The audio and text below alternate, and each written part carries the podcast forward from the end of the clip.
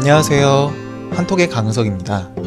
오늘은 어제에 이어 대학 주점에 대한 이야기를 해보려고 하는데요. 먼저 어떤 이야기인지 듣고 와볼게요.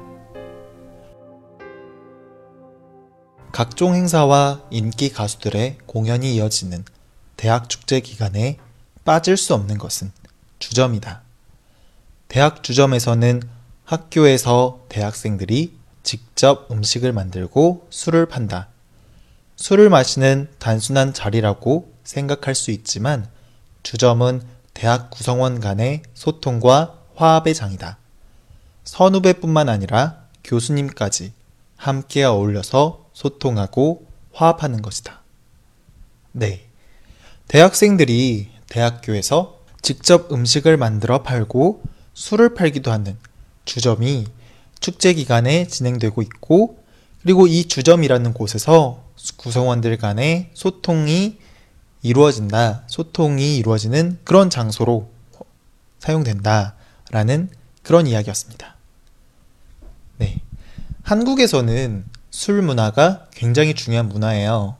물론 요즘에는 술을 많이 안 먹는 문화가 천천히 자리 잡고 있기는 하지만 여전히 한국 사회에 대해서 이야기할 때 술에 대한 이야기를 빼놓을 수가 없습니다. 특히 이제 막 성인이 돼서 사회생활을 시작하는 대학생 때의 술 문화는 빠질 수가 없어요. 아무리 술을 안 먹는 그런 문화가 생기고 있다곤 하지만 여전히 축제에서 중요한 역할을 하는 것은 주점이에요. 보통 각 단과 대학마다 그리고 학과별로 이렇게 진행을 하거나 동아리별로 주점을 진행하는데요. 주점을 하면서 같은 학년의 친구들뿐만 아니라 선배, 후배, 그리고 졸업생들, 심지어 교수님들과도 친해지고 알고 그런 과정을 겪게 돼요.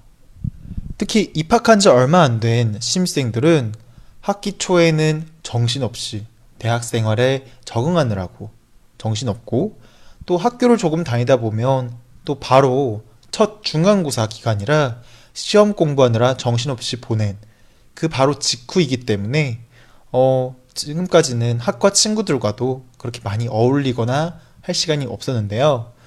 중간고사가 끝나고 축제 기간이 시작되기 전에 주점을 준비하고 또 주점을 운영하는 그런 과정에서 서먹서먹했던 동기들과도 대부분 친해지기도 해요.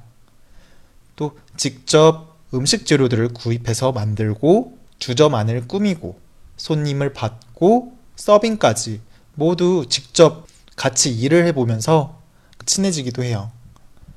아, 주점은 대학교 안에서 빈 공간에다가 천막 같은 것을 설치하고 안에 의자나 테이블 같은 것을 놓고서 운영을 해요. 보통 길거리에 천막을 설치하고 운영하는 음식점들이 있잖아요. 그런 것처럼 진행을 해요. 그러면 궁금해지는 게 누가 여기에 오는가인데요. 뭐 사실 정말 많은 사람들이 방문을 해요. 뭐 가장 대표적인 거는 사실 축제를 즐기러 오는 학교 학생들이 가장 많이 놀러 오기도 하지만 보통은 그 주점을 운영하는 학생들의 친구들, 고등학교 때 친구들이라든가 아니면 동네 친구들을 이제 부른다거나 혹은 뭐 선배들 혹은 교수님이 방문하기도 해요. 또 심지어 졸업하신 선배들도 오기도 해요. 그리고 졸업하신 선배들 중에서 결혼을 하신 분들은 자녀들을 아들, 딸들을 데리고 오기도 해요. 그러면 또 이제 궁금하게 생각이 되는 게 아니 친구들이 놀러 오는 건 이해가 되는데 왜 선배들이나 교수님 특히 졸업한 선배들은 왜 오는 건가? 라는 생각이 들어요. 네. 학교 선배, 특히 대학원에 다니는 선배들과 졸업하여 일을 하고 있는 그런 선배들이 음, 여기에 직접 찾아와서 축제 기간에 후배들을 만나면서 자기들의 이제 경험과 자신들의 학과에 대한 그런 미래에 대해서 이야기를 해주고 그리고 학생들의 후배들의 고민이라든가 이런 것들을 같이 들어주고 얘기해주고 그런 역할을 하고 있어요. 그래서 이제 막 대학에 입학한 신입생 입장에서는 어, 사실 잘 모르거든요. 아무것도 지금까지는 대학교 입학만을 위해서 공부해왔다면 딱 대학교에 들어와서부터는 어떻게 해야 될지 감을 못 잡아요, 보통. 그래서 이런 거에 대해서 이런 나의 미래에 대해서 굉장히 많이 고민하는 시기인데 이때 뭐 앞으로 어떤 방향으로 진로를 선택하고 또 나아갈지에 대해서 주변 선배들한테서 직접 이렇게 이야기를 들을 수 있는 그런 기회가 제공되는 거예요. 그리고 평소에 수업 때 다가가기 어렵고 친해지기 힘든 교수님들이 이날만큼은 학생들과 함께 하면서 격이 없이 어울릴 수 있는 시간을 갖고 있어요. 그리고 이렇게 어, 주점을 운영을 하면서 돈을 벌거든요. 이게 또 공짜로 파는 게 아니라 또 돈을 주고서 운영을 하는 거니까요. 음식을 만들고 어, 술을 팔고 하는 거니까요. 예, 그래서 이거에 대한 수익은 학과 활동비로 활동하게 되는데요. 이거에 대한 수익은 어, 재학생들의 활동비, 학과를 운영하는 데 사용되는 활동비로 활용하게 되는데요. 이런 활동을 통해서 학과 운영이 더 잘 이루어질 수 있도록 하는 그런 효과도 얻을 수 있게 돼요. 네. 오늘은 축제 기간에 이루어지는 주점에 대해서 알아봤고요. 역시 내용을 이해했다면 음, 반복해서 듣기 연습해보고 와야겠죠? 어, 반복해서 듣기 연습해보고 오겠습니다. 각종 행사와 인기 가수들의 공연이 이어지는 대학 축제 기간에 빠질 수 없는 것은 주점이다. 대학 주점에서는 학교에서 대학생들이 직접 음식을 만들고 술을 판다.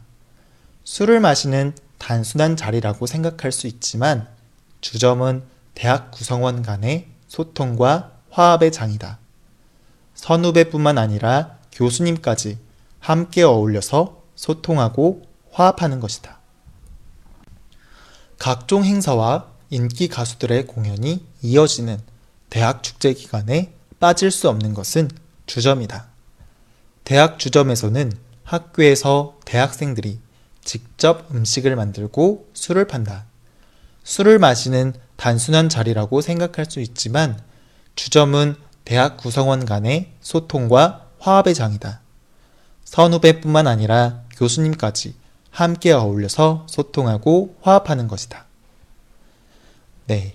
사실 축제 기간에 주점을 하는 것은 앞에서 말했던 좋은 점들 이외에도 더 많은 좋은 것들이 있어요. 하지만 그것만큼이나 안 좋은 면들도 많이 있어요. 가장 큰 문제는 과도한 음주로 인해 어, 술을 많이 마셔서 생기게 되는 음주 사고에 대한 문제예요. 뭐 뭐든지 적당한 게 좋지만 과하게 많이 술을 마셔서 생기는 문제들도 많이 있거든요. 그래서 요즘에는 어떤 대학에서는 음, 주점 없는 축제를 열기도 해요. 주점 대신에 다른 행사들을 더 많이 운영하는 방향으로 진행하는 거죠. 네. 오늘 내용도 잘 들으셨나요? 만약 축제 기간에 연예인들의 공연을 구경하러 온다면 학교 안에 있는 주점에 들러서 학생들이 직접 만든 음식들을 먹어보면 어떨까 싶어요. 뭐, 맛은 장담은 못하겠어요. 하지만 각자 뭐 열심히 만들었겠죠? 돈 주고 파는 거니까요. 그리고 또 대부분 돈을 벌려고 하는 목적으로 주점을 하는 것이 아니라서 뭐 서비스를 달라고 하면 돈을 더 내지 않아도 따로 또 많이 잘 챙겨주기도 하니까요. 한번 들러서 이런 경험도 한번 해보면 어떨까 싶네요. 네. 오늘은 여기까지 진행하도록 하겠습니다. 저는 또 내일 뵙도록 할게요.